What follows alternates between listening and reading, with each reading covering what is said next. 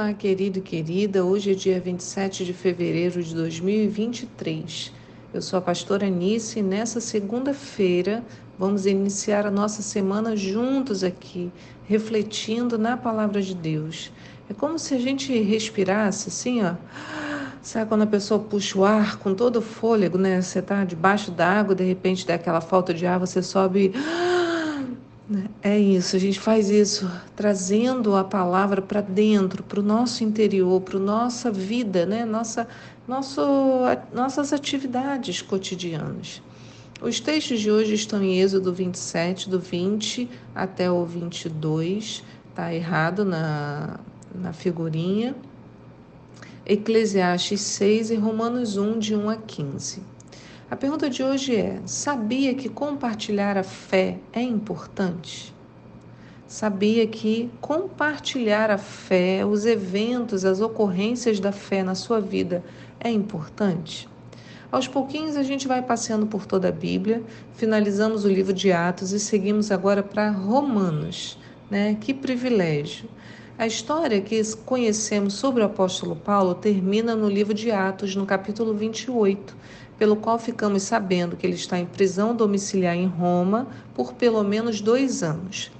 Né? Ficamos sabendo disso na semana passada, quando é, observamos né, que Paulo aproveitou o tempo que estava ali para pregar a muitas pessoas.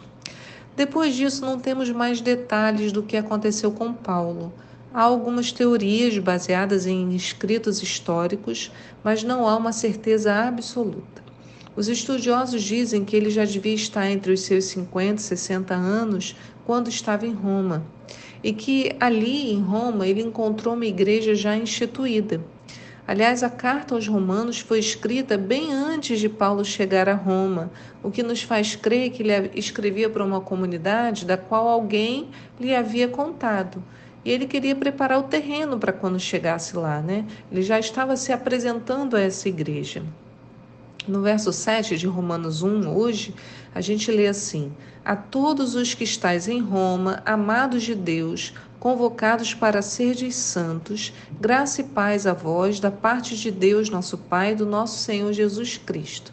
Então a gente precisa entender que toda carta, né, naquela época, como também hoje, ela é escrita a primeira pessoa se apresenta, fala de onde vem, né, qual é o objetivo da carta, para quem que ela tá, para quem que a pessoa está escrevendo.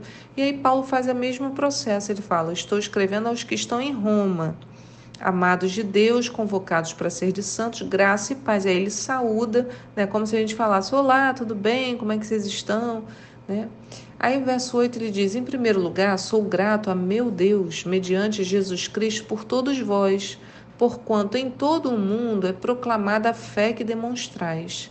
Deus, a quem sirvo de todo o coração, pregando o evangelho de seu Filho, é minha testemunha de como sempre me recordo de vós em minhas orações.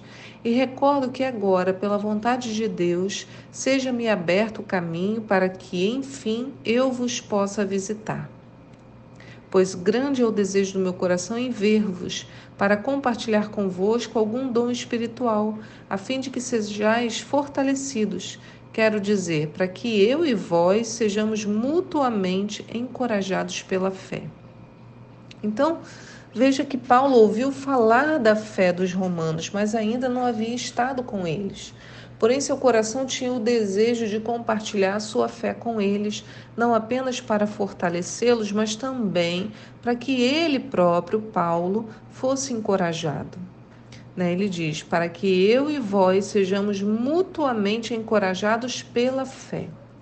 Lendo isso, a gente pode pensar: poxa, mas Paulo, esse grande homem, cheio de conhecimento, experiência, precisava ser encorajado pelos irmãozinhos da igreja? E a verdade é que sim, precisamos de encorajamento mútuo. E fazemos isso não por apenas, né, por palavras puras e simplesmente, mas no compartilhar da fé. Muitas vezes nos reunimos e esquecemos de compartilhar a fé, as experiências que temos com Deus, as revelações, a palavra, tudo isso poderia fazer parte do nosso convívio, porque gera encorajamento aos nossos corações. E é por isso que o testemunho é tão importante. Ele é fruto, claro, de um coração que deseja expressar a gratidão a Deus e dar a Ele a honra e a glória. Porém, ele tem essa outra função, o encorajamento. E a gente lê muito sobre isso na Bíblia. Em Provérbios 27, no verso 9, diz: Perfume e incenso promovem alegria no coração. O conselho sincero de um amigo dá encorajamento para viver. Então, olha como é bom a gente se cercar de pessoas que vão nos dar um conselho sincero, né? Porque ele dá encorajamento para viver. Paulo sabia como uma boa palavra podia fazer a diferença.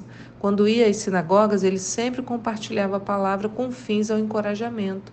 Em Atos 13, no verso 14, conta assim: No dia de sábado entraram na sinagoga e se assentaram. Paulo e seus, as pessoas que caminhavam com ele. Logo após a leitura da lei dos profetas, os administradores da sinagoga mandaram que se lhes fosse feito o seguinte convite: Irmãos, se tendes em vós alguma palavra de encorajamento para o nosso povo, dizei-a.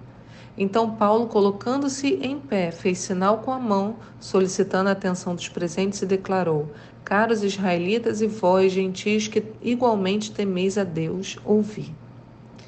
Vê, então Paulo, na mesma hora, se levantou para dar uma palavra de encorajamento. Nós somos encorajados pela observação da fé do outro, especialmente os líderes, quando vemos os irmãos caminhando e crescendo em Deus também ficamos alegres, nosso coração se encoraja, por isso que é bom a troca.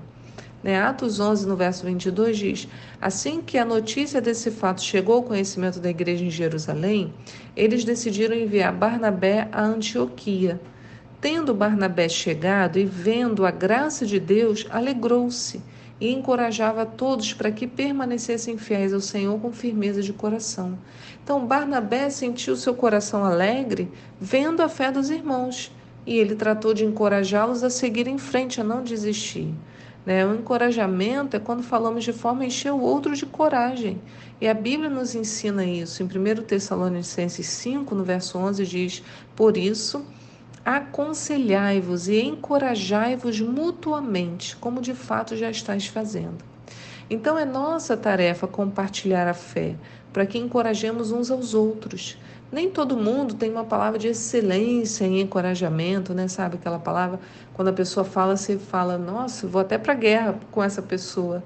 Mas quando trocamos experiências de fé, nos encorajamos mutuamente, como vimos com Paulo e Barnabé. A Bíblia nos ensina que encorajamento é um dom. Lá em Romanos 12, a gente vai ler mais à frente, no verso 7, diz: Se o teu dom é servir, sirva. Se é ensinar, ensine. Se é encorajar, haja como encorajador. O que contribui, coopere com generosidade. E aí ele vai falando: se é exercer liderança, que administre com zelo. Se é demonstrar misericórdia, que realize com alegria. Então, se é encorajar, haja como encorajador. É dom. Mas quando eu compartilho a minha fé, eu também encorajo. Então, para sermos encorajados pela fé do outro, precisamos ter um coração disponível para aprender e para ouvir, um coração desejoso de saber do outro, para que haja um terreno fértil ao compartilhamento. E Paulo entendia bem esse sentimento. Em Romanos 1, né, que lemos hoje, no verso 14, Paulo diz assim: Eu sou devedor tanto a grego quanto a bárbaros, tanto a sábios como a ignorantes. Queridos, qualquer pessoa pode nos ensinar, pode nos ajudar e pode ser usada por Deus em nossa caminhada. Manter o coração aberto e livre de preconceitos deixará o acesso liberado para recebermos do outro algo da parte de Deus. Fique atento, não se esqueça de ser grato, retribuindo sempre. O encorajamento tem como base a gratidão. Ele não é ou não pode ser né, um instrumento para aparecermos com as nossas experiências, mas tem como fundo o desejo de expressar ao outro o poder de Deus, para que o outro também possa experimentá-lo. Então eu quero te encorajar nesta manhã, encorajar você a ter uma vida diante do Senhor, na palavra do Senhor. É ela que na hora do aperto você vai lembrar, vai lembrar de um versículo, vai começar a refletir sobre ele. O Senhor vai ter material para transbordar em você, né? E que a gente, eu e você, possamos compartilhar das nossas experiências, aprendendo um com o outro, encorajando-nos um ao outro, para que a gente possa crescer com o Senhor. Que Deus te sustente nesta manhã e eu te espero aqui para um próximo devocional. Tchau!